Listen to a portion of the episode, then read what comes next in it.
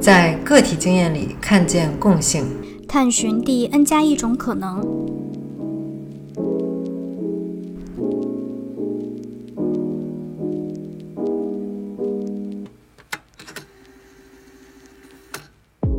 欢迎收听名翠柳 FM，我是雅迪，我是若雅，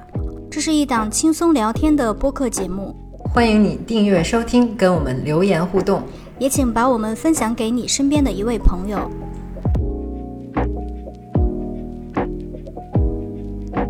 马上要到情人节了，所以呢，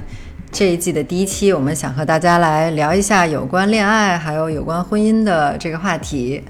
嗯。我会觉得，不管是什么样的亲密关系啊，包括呃友情，其实都是建立在一定的安全感之上的。我其实也经历过一些所谓的不太好的这种非正式的恋情，呃，或者说它和正式与否其实没有很大的关系，但是他和嗯对方对我的这种态度，然后对方给我的一些评价呀，我觉得是。有更直接的关系的，就是他的一些做法可能会让我对自己有一种呃，他的一些话语，他的一些行为，就是可以去导致我有或者没有安全感。不知道你是不是有这样，就是有这种感觉，在以前的这种恋爱关系之中，是不是有这种，不管是好的还是不好的？嗯嗯嗯，对啊，就是在一段关系里面，对方投过来的这种目光和他的评价。肯定是对一个人的嗯安全感，或者说他在这段关系里面是不是有足够的自信，肯定是很有关系的。嗯嗯。呃，我自己也有过一段不是很愉快的这种情感经历，就是当然这个事情有点久了，就其实很多这种事件我自己也不太记得起来了。但是对方给我的那种感觉，或者说在他面前我怎么感觉我自己，就是这个还是挺容易想起来的。就我不知道你有没有就是遇到过，或者说有听说过，就有一种男生，他们可能在一段呃情感的刚开始的时候，他会让你觉得你自己是一个很特别的人，然后你在他眼中非常的不一样，然后等到他确定说哦这个女生对我很上心了，他就会开始变了，但是呢这种变化它又不是一个。呃，说到一个阶段的这种自然热度的这种降低，而是他，呃，他态度可能很快就变了。嗯，就比如说在我的这种我自己的经历里面，就是他很快就开始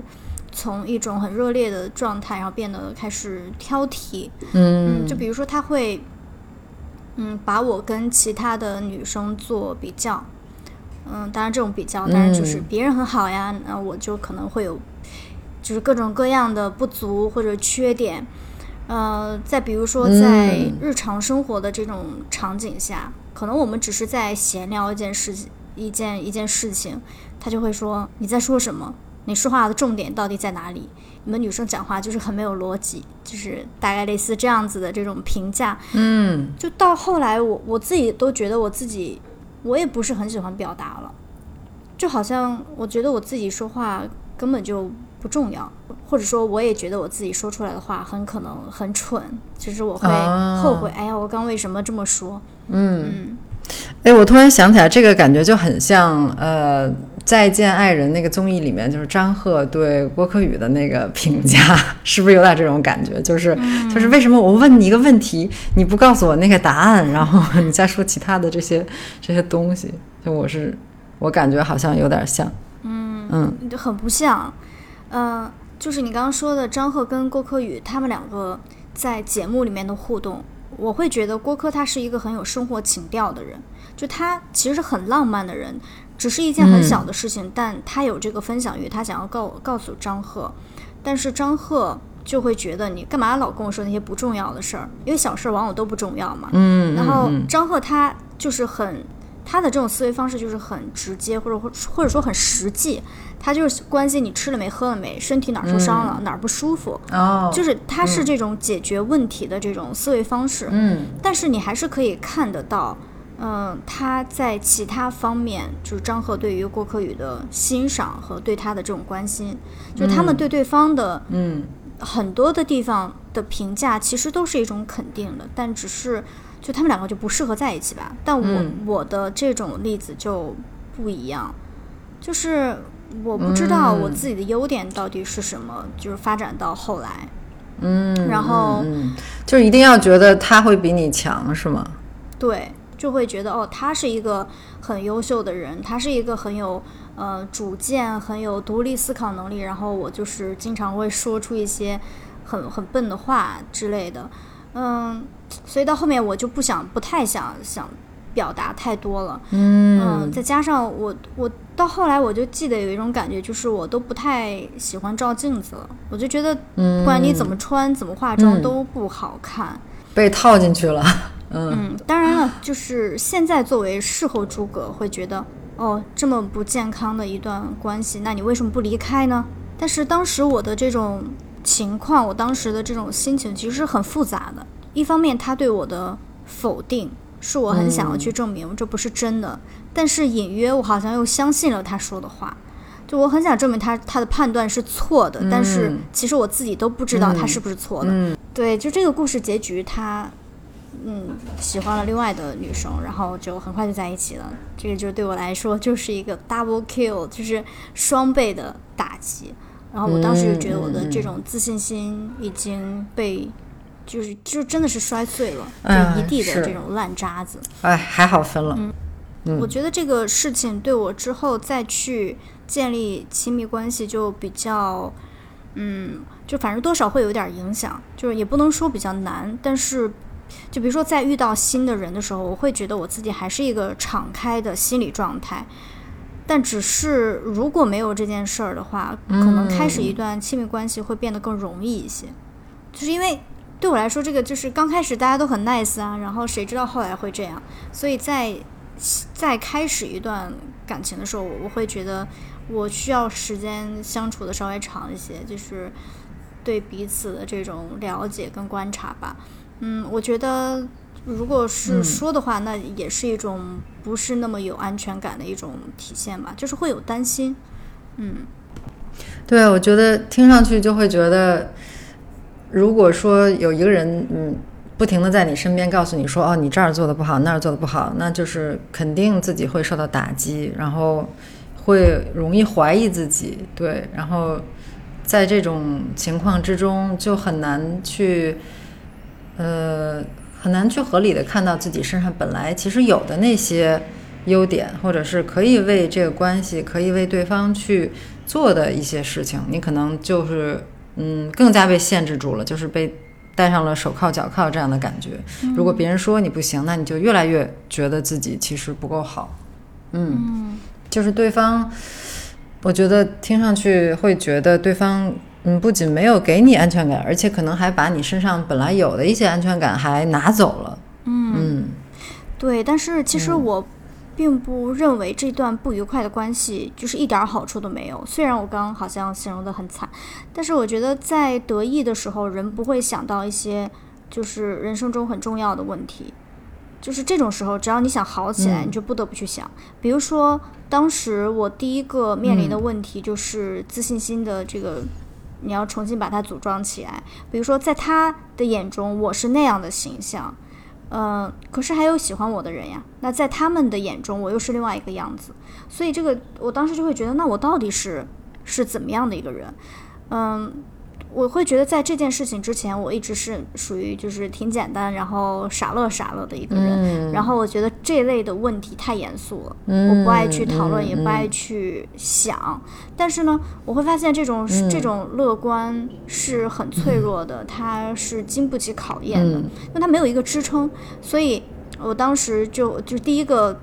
就是进入我脑海的这个问题，就是别人的夸赞和别人的批评。是这么容易的影响我自己对我自己的一个判断。那其实这件事情之后还会发生，它未必是在亲密关系里面，就是日常生活中你都会遇到各种各样对你有嗯看法，他会带着呃粉色的有色眼镜，或者带着一个很灰暗的这种眼睛去看你。那我要怎么去看待我自己？就是这是一个很很重要的一个问题。或者说在这件事情之后，我至少当时会。呃，就是会吸取经验教训嘛，就是可能太热烈，或者说太嗯。呃，或者说不管对方的外在的条件有多么的好，我觉得在一段嗯。长期关系里面，我就在想，那我需要或者说我适合怎样的人？可能带着善意对我来讲是其实挺重要的，就是包括这个人对他自己的评价，如果是一个比较宽容、比较友善的，那他我相信他对我的评价也是相对比较友善吧。嗯嗯嗯嗯，对。其实我们可以也可以用就是依附关系理论呃的那个框架来来去解释，比如说你之前的这种感情上的经历，会有这种很焦虑的这种状态，然后特别是在对方给了你一些很严厉的批评或者是评价之后，呃，依附关系理论它其实就是最早是先用婴儿和他的主要照料者，当时那个年代主要是母亲照料婴儿嘛，所以他们拿婴儿和母亲做的这个实验，就大概的这个设计就是说，嗯，先让母亲和婴儿在一起，然后呢。这时候会进来一个陌生人，母亲还会在场啊、待了一下之后呢，母亲就会离开。母亲离开之后呢，他们会观察说，哎，这个婴儿和陌生人之间的这种互动是怎样的，以及母亲回来，就母亲离开之后，然后会回来，再看这个时候婴儿是如何对待就是回来的这个母亲的。嗯然后他们根据这个婴儿不同的表现，就是把呃婴儿进行了分类。其实这些分类也就是这些依附不同的依附关系的这种分类，呃，分为安全型，然后回避型，还有这个焦虑矛盾型，还有一种就是混乱型。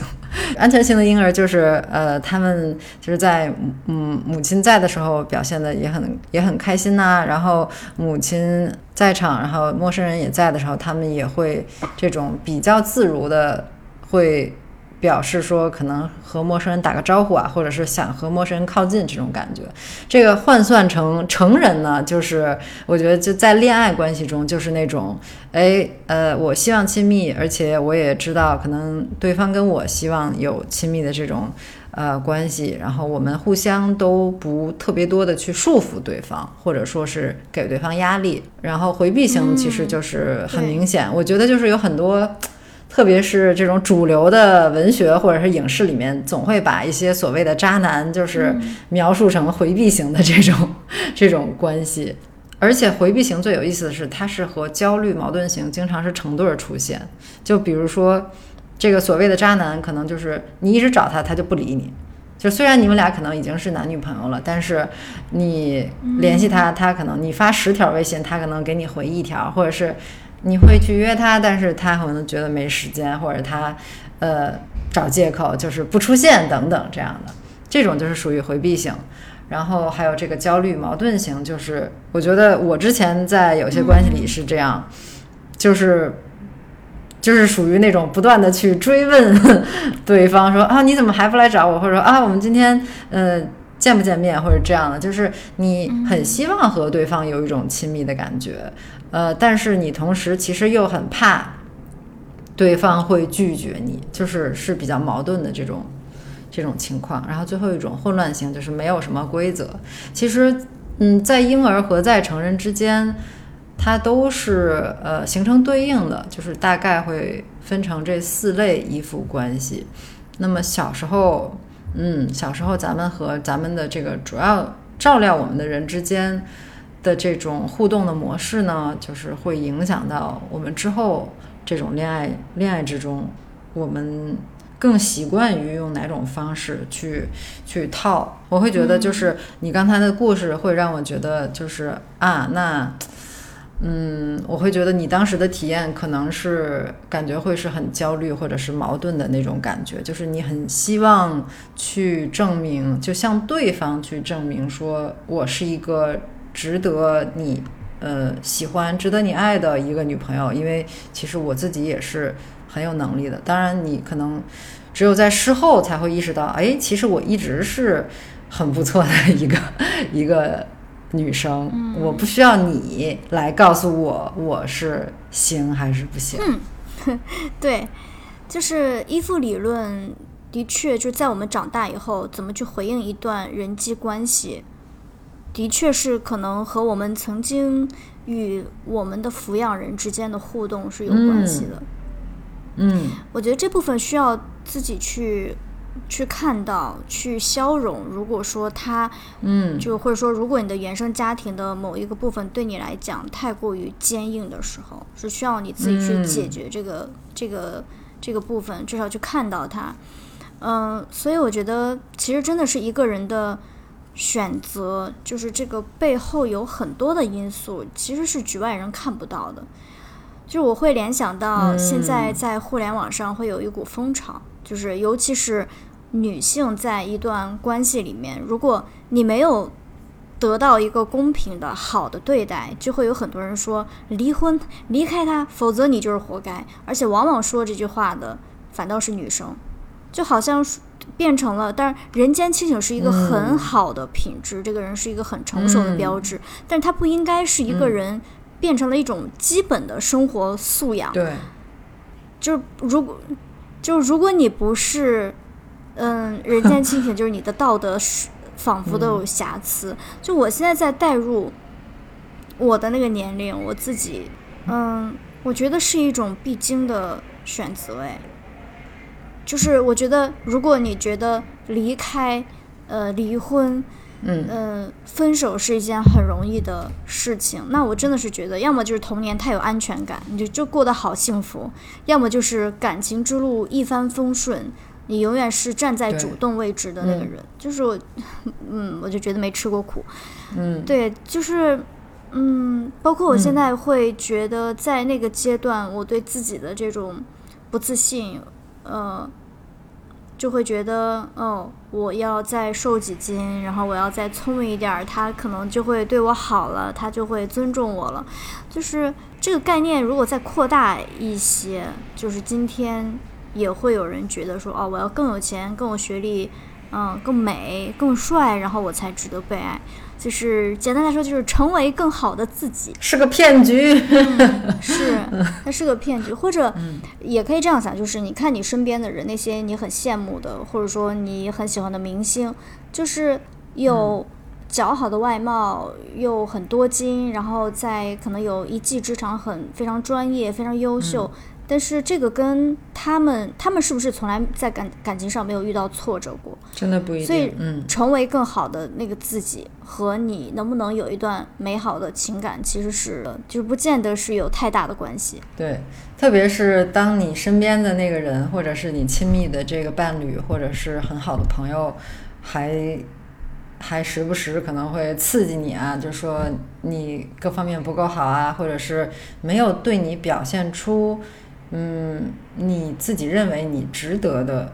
值得呃受到的那种尊重的话，那我觉得就这时候就是要真的要提醒自己说，哎，对方他的说法、他的做法可能是不够，嗯怎么说呢？就是不足以让我继续和他进行这种深入的关系，可能要至少思考一下，是不是你可以有其他的选择。我觉得会不会有一种情况就是？因为我我想，有的人他可能真的就是他说这句话，他意识不到这句话会对你造成一种很不好的感受，但是就至少你要告诉他，就是你现在让我你这样子讲，我是很很伤心的。就是我觉得如果有误会的话，也可以消除。嗯，或者我我倒有时候我不愿意给他们找借口，我不觉得那个是没有意识，我觉得是带着意识说，但是因为之前没有人，比如说其他人没有给过反抗，或者是。我他比如说他跟我说，然后我没有进行反抗，那他就会继续的说。我觉得，就是我我在这方面不愿意给他们留任何的余地。就像之前，就是我一开开头的时候我说到有一个嗯，我觉得不太好的、挺困挺痛苦的一段那种恋爱的经历。当时也是对方就是经常放鸽子，就是约个四五次，可能得有两三次都呃到时间了不出现。然后我微信联系，对，没有没回复，然后微信电话没有人接，事后会说，哦，我就是当时非常非常忙，然后我不能出现。哦，嗯，你想想，就是这种情况，就是也是给我带来就很大的打击，因为我还从来没有遇到过，我觉得这么不尊重人，我觉得这个已经就是到极致了，就是我的。普通不管是普通朋友还是好朋友，都不可能有这种情况，就是约好了几点在哪儿吃饭不出现，就是这种，对吧？嗯所以说，就是说这种情况多了之后，我也是对自己的这个内在的价值有了一个很大的疑问。我觉得，哎，我是不是不值得别人来准时出现呢？嗯，嗯所以，所以这之后我会意识到，当然就是很长一段时间也是在这个痛苦的经历之中，就是无法自拔。但还好当时有好朋友会对我进行开导，然后会讲说，嗯。这个人，对方身上肯定是有很多问题的，对，所以说，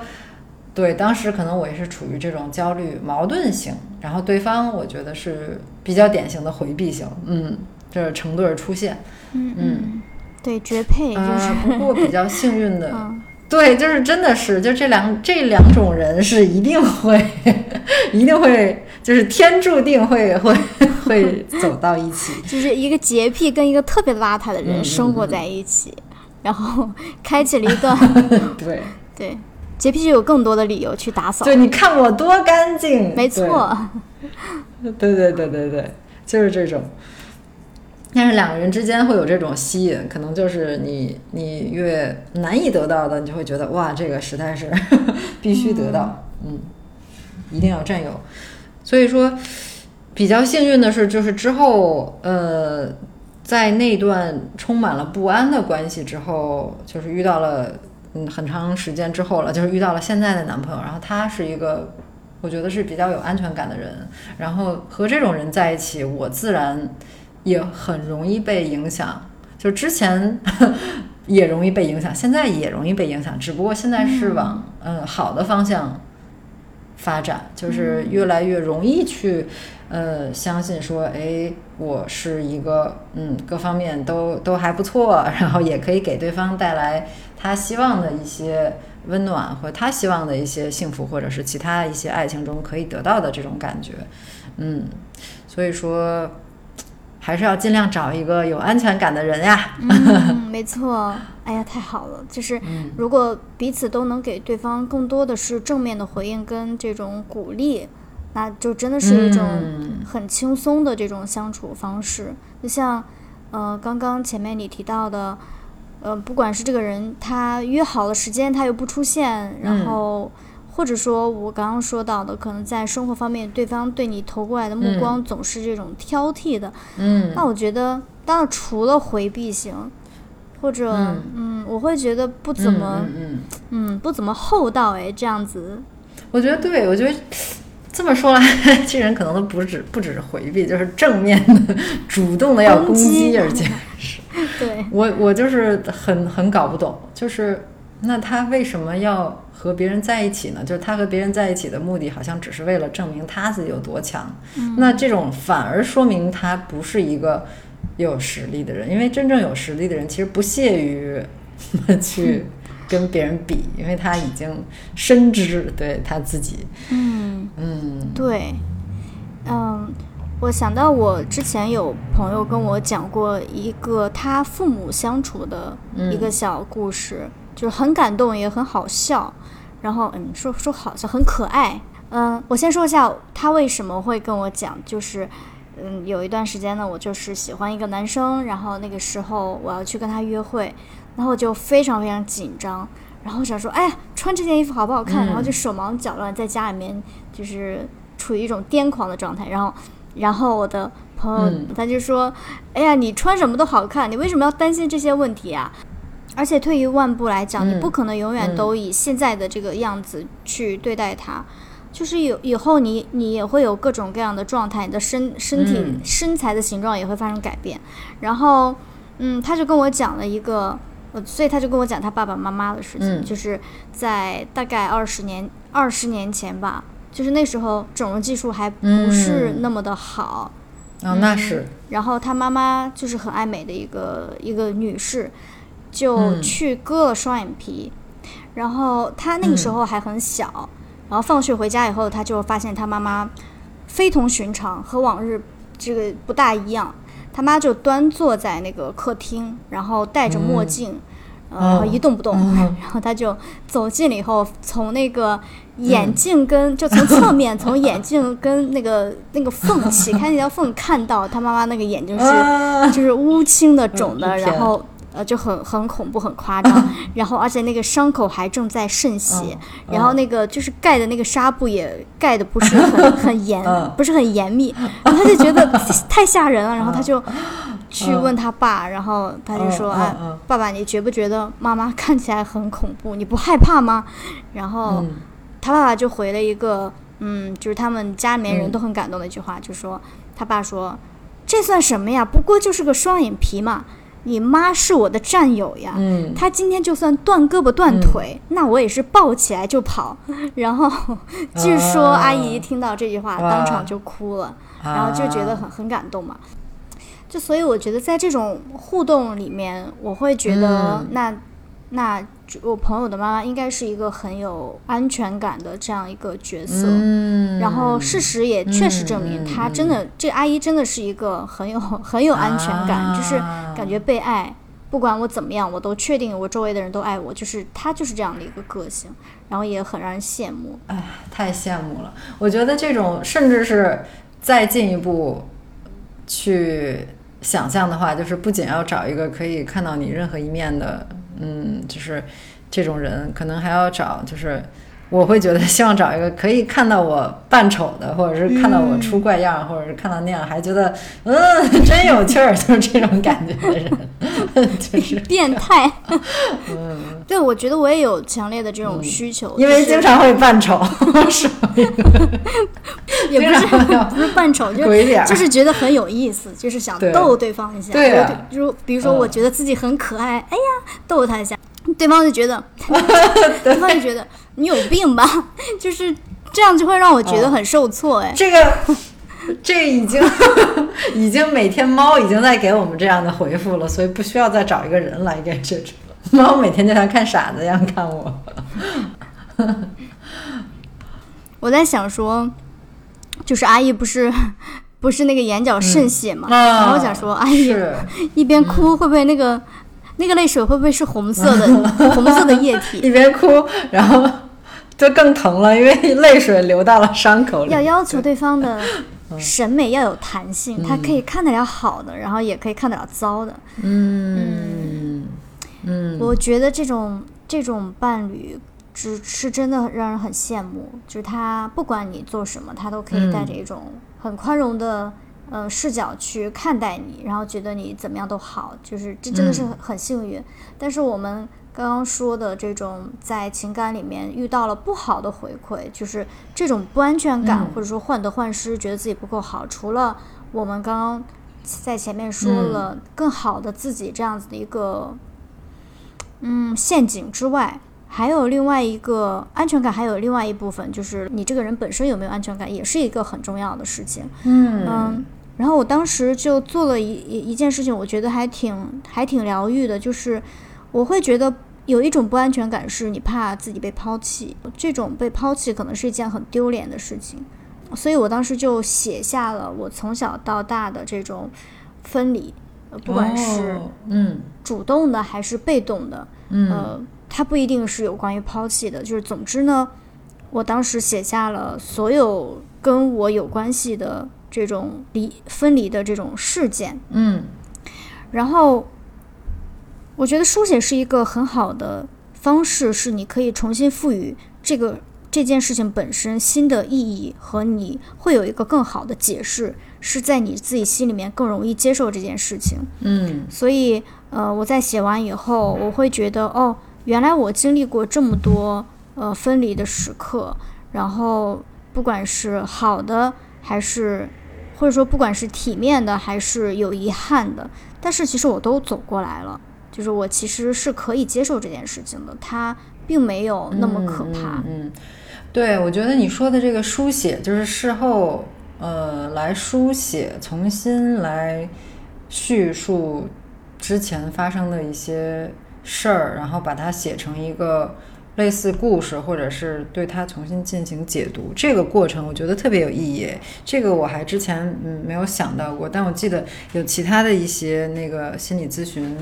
呃，我读到的一些故事里会讲到说，用类似的方法去去来重新审视自己的过往，然后就像你说的，嗯，他会给你自己呃一种重新怎么说呢？可能是重新书写历史的一个机会，或者说是重新去解读自己，然后用现在的眼光去看当时，你可以看到说，哦，其实。嗯，可能看到的不仅是不足，或者是可以改进的地方，还有一些是那种其实是客观的限制，然后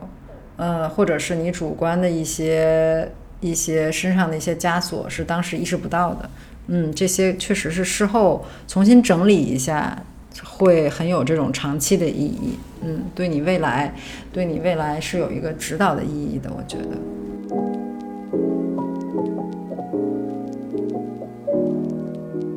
明翠柳 FM 现已登录苹果播客，欢迎为我们打五分好评，或者在小宇宙 APP 与我们留言互动。我觉得不管是对内还是对外来看，其实嗯都有很多骗局，是我们一直不断的被洗脑的。这种就是有一些说法，类似更好的自己啊，或者是更好的他人啊，其实都不是特别现实。咱们不是前一段时间一起开始看这个《危险关系》这本书嘛？就是，呃，由比利时的这个心理咨询师埃斯特·佩瑞尔写的这本书。那其中就是讲到很多，嗯，婚姻中或者是恋爱之中会有的这种，呃，所谓的出轨啊，或者是不忠的这种情况。我特别喜欢他的一个这个类比啊，就是把消费主义中的这种。人们无法永远无法被满足的这种物欲，拿到这个感情生活中来看，就是这个类比其实是，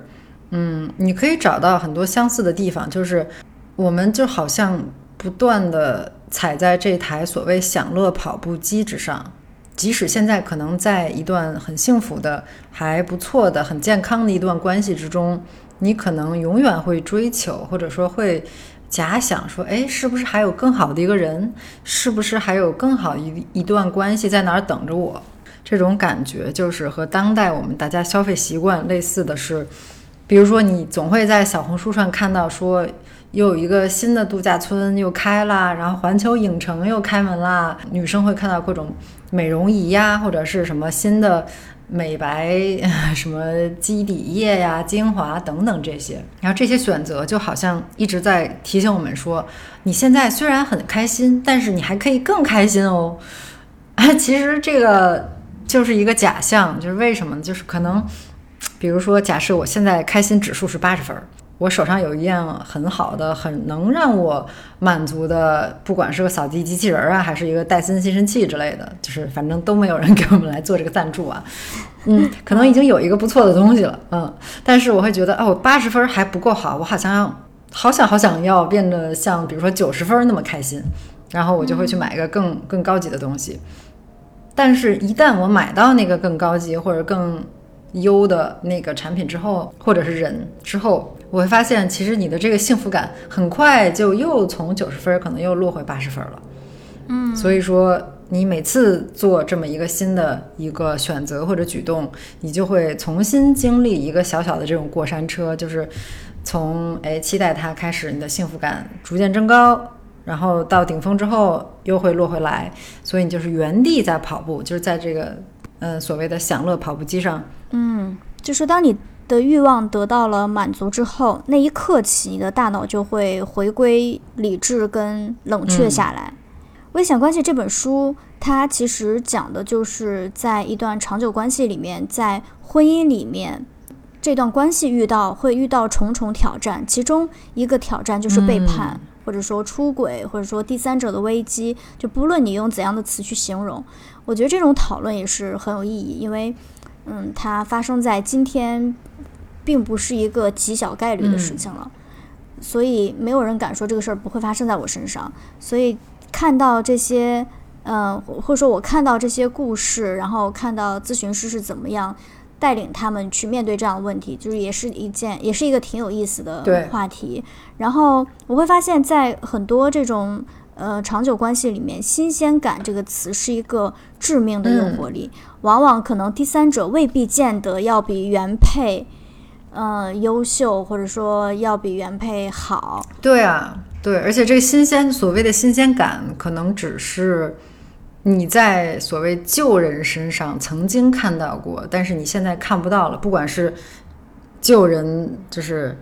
所谓的这个当下的这个伴侣，他呃主动选择不去展示的那一面，还是说你他虽然在展示，但你可能看不到的那一面，这种新鲜感就是。可能是我们 自己告诉自己的，就是别人有新鲜感，当下这个人没有新鲜感。嗯，而且这本书里面有一章叫做“幸福的人也出轨”，就这个我这个我觉得很有意思，就是我会以为在一段长久关系肯定是两个人之间出了什么问题，然后可能。其中一方就觉得好，我在你身上得不到我想要的，那么外面的人可以给我，所以我选择建立一个婚外或者说长久关恋爱之外的一个关系。所以如果另外一半出轨了，自己也不需要太难过，也不一定是你做的不够好。这个其实呃一个人出轨这个问题是很复杂的，嗯，但是总之呢，这句在呃这一章里面有写到说，大多数的婚外情都会结束，即使。他原本的婚姻也结束了，爱的感觉现实化以后，露水情缘只是曾经的一个美丽幻影。就是你曾经因为你的这个地下的秘密恋情跟生活还有责任这些是隔绝开的，所以会有一种是嗯，你会有一种冲动，或者说会有一种幻觉，但它往往可能是见光死。当你真正的跟这个人相处以后，你会发现依然是一件很难的事情。这个就很像想到跑步机的这个概念，没错没错。有可能这个跑步机就是你 你跑得快不快，不在于说这个跑步机性能有多高，可能就是在于说你自己是不是能够从这个跑步机上下来。你得在就是地上真正的去跑，这个这个才是真正你可以往前走的一个方式，就是而不是幻想说能不能通过。买东西能不能通过找别的人来满足自己不断在升高的、提高的这种需求？嗯，这本书可能在很多的篇章里面看起来都会有一种啊，这个就是在劝退出轨的一个。就从很多的故事你会发现，出轨这件事情本身，呃，非但没有给他们带来快乐，可能还带来了更多的麻烦。就是比以前的生活更复杂了，因为你可能要藏着掖着，然后一旦东窗事发，又会有你要怎么交代这些问题，然后复杂的家庭关系要怎么处理等等，就看起来就是很麻烦。在伴侣之外，或者在这个婚姻之外看到的所谓的更有吸引力的这个人，毕竟他只是你们可能只是短暂的这种接触，所以可能一切都是更容易。有这种激情的成分在里面，就是短暂的这种刺激啊，对啊，或者是理想化，或者是，呃，书里也有写到危险关系，书里也有写到有一些是让人回到这种，比如高中时代的这种那时候谈恋爱的那种感觉，因为你可能要偷偷摸摸的呀，然后可能不能这个正大光明的见面啊，就等等这些因素都在里面，但是你把它长期化，把它日常化之后，它就会总会所谓的归于比较。平淡或者是比较趋于常态，那样的话就就是就完全就和偷情是不一样的感觉了。嗯，对，就奔现了嘛，就是总归是要面对现实的。嗯，就话说回来，有关于新鲜感，其实我自己不是特别有体会，就是我自己不太有这种长期到你可以厌倦一个人、厌倦一段关系的这种经历。所以，我我不大能够体会那是一个怎么样的一种嗯左手摸右手的感觉。但是呢，我我会觉得，如果将来我也有可能会进入婚姻，我就真的是会担心，如果几十年我要面对同一个人，当然他也要面对我，就是不论是我还是他，就那种爱情的甜蜜逐渐在消逝的过程中，如果真的最后就变得嗯，就是变得变成了一种倦怠感。那我觉得很影响生活质量，就是当然了，可能有的人会说啊，那你要主动去创造、制造一些所谓的新鲜感呀。然后，可是我觉得这个这是总归还是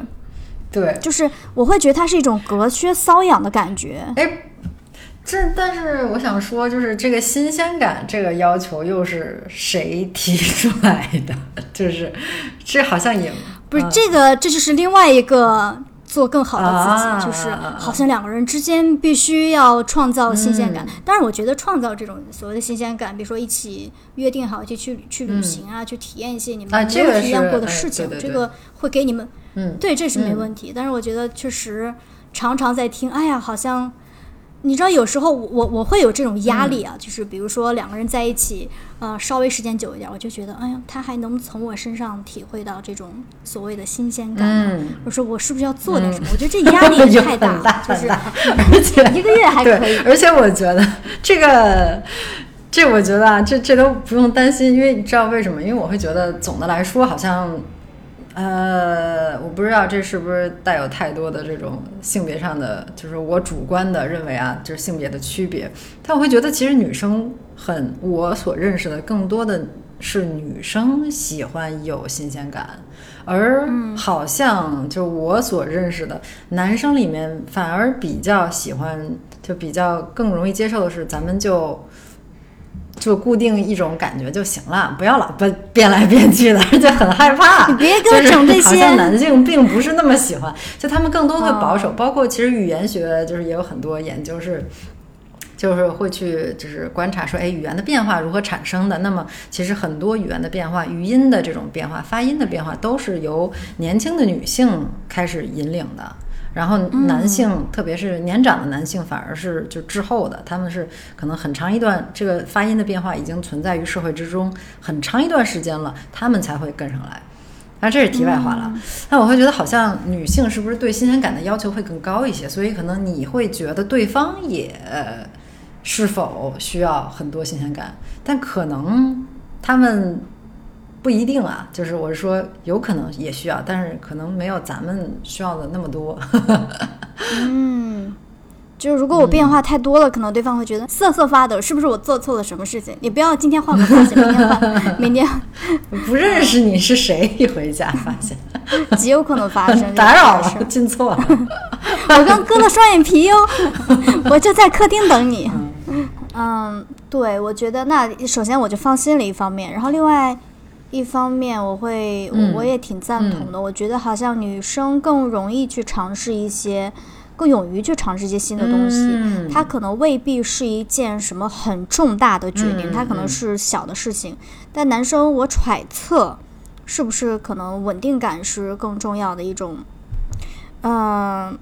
素对质。对对对对，或者说社会在这方面给女性的这个压力很小，就是社会觉得其实呃嗯，女性好像就是可以花枝招展，然后也可以就是搞搞怪什么的，就是就是女性甚至可以男性化，对吧？但是男性可能就是选择少一些，所以他们可能就比较有受限，就是客观上来讲，可能嗯。没有那么容易发挥他们的想象力，就是 很容易出错。对，就是他们需要避免犯很多错，可能。嗯，嗯，有道理，有道理。嗯其实咱们刚才说到厌倦，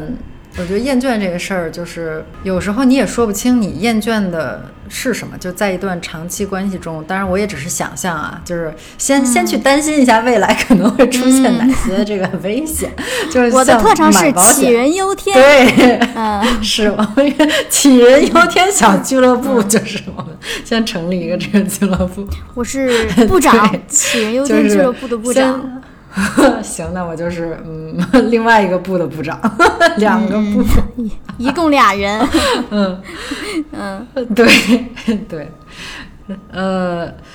这个我觉得厌倦就是在长期关系里面厌倦这种感觉的产生，有时候可能你不知道他是对是你对自己的厌倦，还是说你对对方的厌倦。也就是说，对方跟你。比如说一两个人就是一起三百六十五天一起过日子了，然后他对你可能有一些习惯的做法啊，也可能他就是习惯于很贴心的照顾你啊，或者是习惯于无视你啊，这都都有可能啊。然后根据他的做法，你自己会产生，你慢慢你会产生出一个自我，这个自我可能是只有和他在一起的时候，你才更习惯去。展示出的某些面，嗯，因为有，我觉得咱们一个人待的时候，就是显然和嗯身边有另外一个人的时候是不一样的嘛。所以说，当你和他在一起时间长了之后，你产生的你你塑造的一个这种自我，是不是也也可能会给给你自己带来一种厌倦？嗯，所以这个厌倦未必是厌倦对方，可能是你在对方面前的你那个版本的你自己，你会厌倦这个。呃，因为在一段长期的关系里面，你们的互动或者说他你要说一句什么话，他要回什么话，可能你都会有，你都可以预测得到。嗯，就他可能没有一些新的这个变化。其实，在《危险关系》呃这本书当中，他用了一个呃，他用了一句话去形容这样的现象。他说，呃，有时候出轨是一场身份认同的危机，是人格的内部重组。嗯嗯，就是需要透过一个，不是需要透过，就是你可以不需要，但是就是出轨的人可能他需要去透过一个新的，一定要通过这种方法才，嗯嗯或者说新的互动方式，嗯去看到他自己一个不一样的崭新的这一面。嗯，而且出轨本身它可能会带来很多的麻烦。哎呀，说的好像我跟过来人似的。我猜的，我猜的，我们现在就是做思想实验，现在这都是头头是道想象中的。思想的巨人，对，嗯，就是说到长期关系里面，呃，或者说在婚姻当中一种身份的固定，其实让我想到了前一段时间我特别特别喜欢的一部台剧，呃，叫做《俗女养成记》。嗯，在这部电视剧，它其实主要讲的是一个即将要迈入四十岁的女人，她在工作、在情感上其实都是失意的状态，在人到中年的时候，她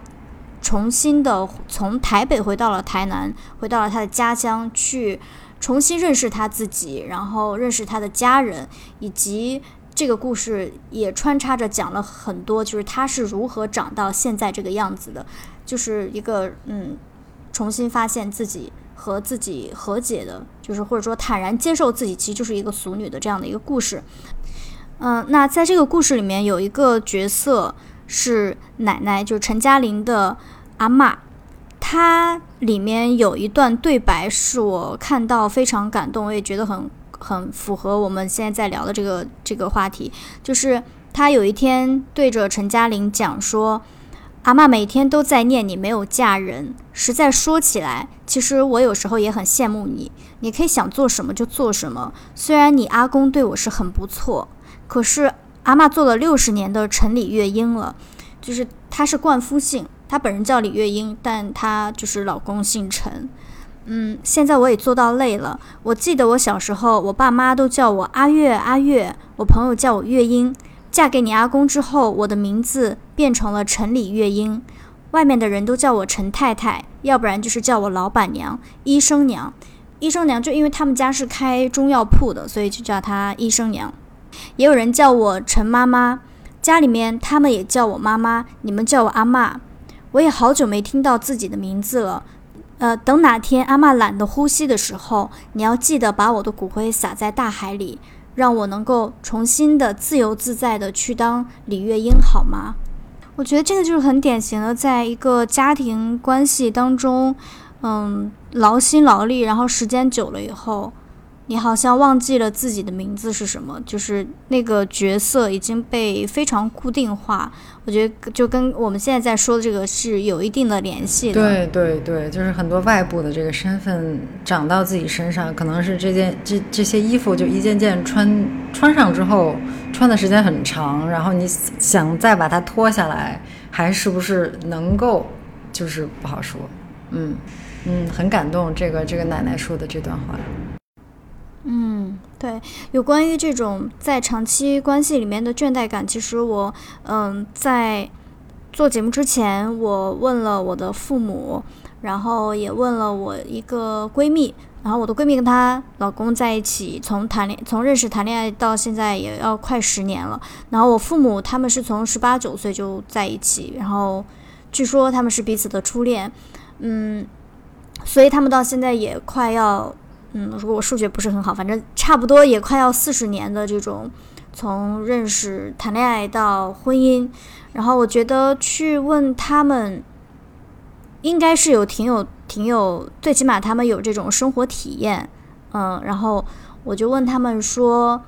就在我的判断里面，这种倦怠感是一定会出现的，嗯，当然我就我的问题是，如果在未来的。呃，我和我的另另外一半的这种关系里面出现了倦怠感，那我应该要怎么样？就是过来人有没有什么小的 tips，或者说有什么小的这种心得？然后，嗯，就是惊人的一致，就是我的同学和我的，我分别问了我爸爸妈妈，他们都说，嗯嗯，我们没有倦怠感，这么幸福？对呀，就是本来嗯准备好听一些悲伤的故事，结果没想到。哎呀，就是听到了一些 撒被撒了狗粮，嗯，所以我当时就在想说，那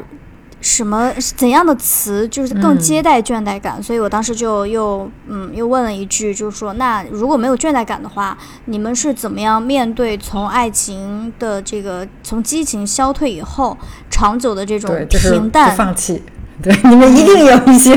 对，一定有一些 不开心的事情，不可能这么完美，没错，就不信了，一定有悲伤的故事，赶紧说出来，让我开心一下。嗯，就总就总之呢，我就问了他们说，那你怎么样去看待平淡期，或者你是怎么接受，呃，怎么处理这个问题的？然后。我爸当时给了我一个很官方的回答，他说：“嗯，他说任何一一一件事情，你要从，尤其是关系，他说你要把这个时间放在，就是说把时间拉长去看，那么它的平淡和它的变化是一个必然的。那在这个时候，你你你内心的这个期待，或者说你就你就不会有太大的失落。就比如说，呃，嗯，可能。”你在想说，哎呀，他追我的时候每天车接车送的，怎么你知道三四十年过了以后，他怎么就别别说三四十年了？你看他半年之后他还车接车送我，合理的一个预期是吧？嗯，对，嗯，就是这样子，你就不会有太太大的这种失落。然后另外就是我也询问了我妈，她她会觉得除了。嗯，刚刚说我们刚刚说的这种合理的预期之外，还有一个很重要的是，可能你在谈恋爱的时候就要去想的，就是对方这个人身上到底有什么品质是我很是我很欣赏的，就是所有的这些，不管是外貌啊，或者说甚至就是这些物物质上的东西，可能都会有这个变化，或者说会消亡，这种感觉激情也会消亡，但是你对这个人。欣赏的就是他，你你所寻找的这个品质，他是不会随着激情而而退去的。那当时他就会，他当时就看上我爸爸很爱学习这一点，嗯，因为他会觉得一个人只要他是热爱学习的，他就会往一个好的方向去发展，潜力股。然后，事实也的确证明，嗯，虽然我爸开智的比较晚，在。处理家庭关系当中，但是它的变化是，或者这个程度是惊人的，所以我现在就是会觉得我爸，哎呀，就是嗯，是一个挺有生活智慧的人，所以我们家基本上是上半场，呃，我妈会更包容一些，下半场是我爸会更包容一些，所以他们两个现在状态就磨合了三十几年，终于是一个很很和谐，然后。呃，不吵架，这种不吵架不是懒得吵架，而是我们能够理解对方，能够包容对方。所以说，有了这些你很欣赏的这些品质，即便爱情褪去了，可是你依然可以在平凡当中可以看到它的闪光点。哎呀，哎呀，I know，哎呀，但他们是我的父母，不是我。你听听，就是第一段我都经历了些啥？嗯，感谢感谢若雅今天来给我们做的这个大型。秀恩爱，但是秀的是你父母的恩爱的这个，对呀，这个我完全没有得到真传的表演。嗯，我觉得听起来就是，那就是你的父母首先都是对自己有一个很深的了解，就是自己在这种长期的关系中需要的是什么。我们可能意识到了这种稳定是更重要的，就是互相嗯的这种包容，然后支持，包括像你说，可能你妈妈。呃，一开始就会认为，哎，你爸爸是一个善于学习，就是爱学习的人。嗯，然后那相信，我相信他在这个几十年的生活中也是，嗯，做了很多去支持你爸爸去学习的这些举动，或者去去愿意去帮助他，去引导他，或者是会一起讨论啊。这这是我的想象了啊，就是我相信，就是你妈妈是很支持他去去不断的进步的。所以说在这种情况下，就是他们两个，我觉得是一个嗯互相的互相有一个激励，然后会共同的成长。嗯，如果是在事业上或者说人际关系上，他们遇到了一些问题的话，的确是会，呃，就是告诉对方，嗯然后也会为彼此出出主意啊，因为有可能有时候自己容易钻牛角尖，嗯，然后，呃，对，这可能也是一种互相的激励、鼓励。嗯，对，如果这么看来，大部分时间确实他们都保持了这种，嗯，主动为对方更新自己的心情跟心理状态，嗯然后就告诉对方啊，我现在到这儿了，嗯，或就是可以，就是给了一个对方一个。就是对方比较容易可以参与到你的这个变化跟成长里面，嗯嗯，所以我是真的觉得可能沟通跟倾诉也是很重要的，因为人就是会有差异性，嗯，就是嗯。可能我的边界跟从长久的相处起来，我的边界跟你的边界不一样，然后我的个性跟你的个性也不一样，就是会有很多这种嗯这种磨合，但是如果是如果呃反正就是，如果说这个沟通渠道被关闭了，或者说它就是容易堵塞，那就很容易出现各种各样的误会吧，或者说各种各样的麻烦嘛。对对对，而且作为一个，哎呀，作为一个白羊座，远离也是白羊座，就是我自己，我的个性是没有办法跟一个很闷的人，或者说，哎呦，我也遇到过那种，就是他很擅长把自己心里面的那种感受是藏起来的，就是很急啊，就对，也很容易产生这种不必要的麻烦跟误会，就觉得哎呀，你为什么不能说呢？不就是因为在我可能会觉得，就是只要你说出来，很多事情就它就不容易起疙瘩。对啊，就是会陷入到我们之前说的那种恶性循环，就是喜欢回避的那个人，就是因为你追的越紧，我就越想回避，然后 那追的那个人会觉得哇，你怎么又逃了？那我也更要追，然后就是陷入了这个永远无法停止的循环里面。就是很多，不管是那种长期的生活习惯啊，还是一些沟通的这种习惯，我觉得都是就是要慢慢的磨合，然后可能是带着试探着去了解说对方最最习惯的那种方式。就是我会觉得我现在可能也是因为处于这个恋爱的比较初期的阶段，刚正式交往一年多一点儿。所以说，有时候我也是不知道说，哎，我是不是要问这个问题呢？我是不是什么时候应该问这种问题呢？比如说，其实我挺想知道，哎，男朋友他对爱情的这个有没有一些想象啊？有没有一些期待啊？我和他的这种期待之中是有一段距离呢，还是说，嗯、虽然不一样，但是他也觉得很好呢？就等等，其实这些都是我到现在都还不知道，然后也暂时。不不是很敢问，就是处于这种感觉。但我觉得这个慢慢的，可能不管是从正面还是侧面，都是需要去了解的。然后我也挺希望就是跟他去沟通，去告诉他，哎，我的一些嗯之前可能对爱情的想象，包括我们交往之后，就是我对爱情有了一些新的认识。嗯。